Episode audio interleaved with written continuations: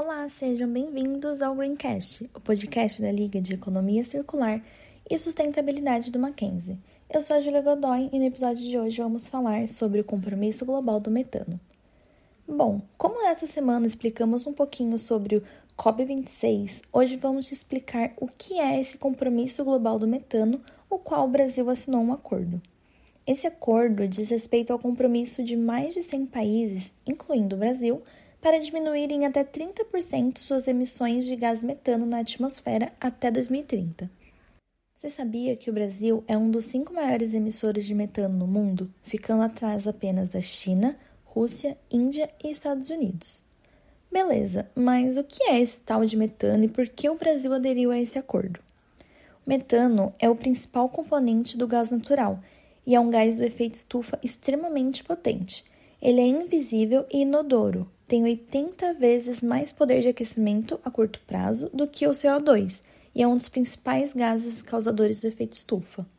Especialistas dizem que cortar as emissões de metano irá desacelerar imediatamente a mudança climática e trazer como benefício a redução da poluição do ar e até a melhoria de segurança alimentar e melhorar a saúde pública. O presidente dos Estados Unidos, Joe Biden, disse que o esforço é tanto uma oportunidade econômica quanto ambiental.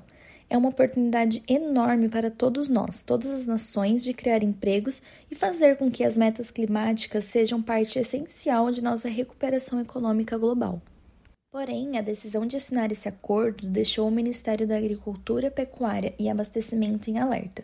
Isso porque a maior parte das emissões brasileiras de metano advém da pecuária, e para reduzi-las seria necessário diminuir o rebanho ou investir pesadamente no melhoramento de tecnologias para essas atividades. Apenas a título de curiosidade, o Brasil tem o maior rebanho bovino do mundo.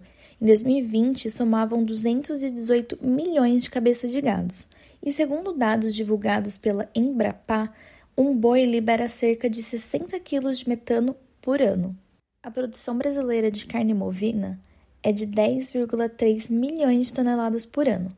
Apenas em setembro de 2021, as exportações alcançaram 212 mil toneladas, gerando receita de 1,19 bilhão de dólares. E a China e Hong Kong são os maiores compradores de carne brasileira.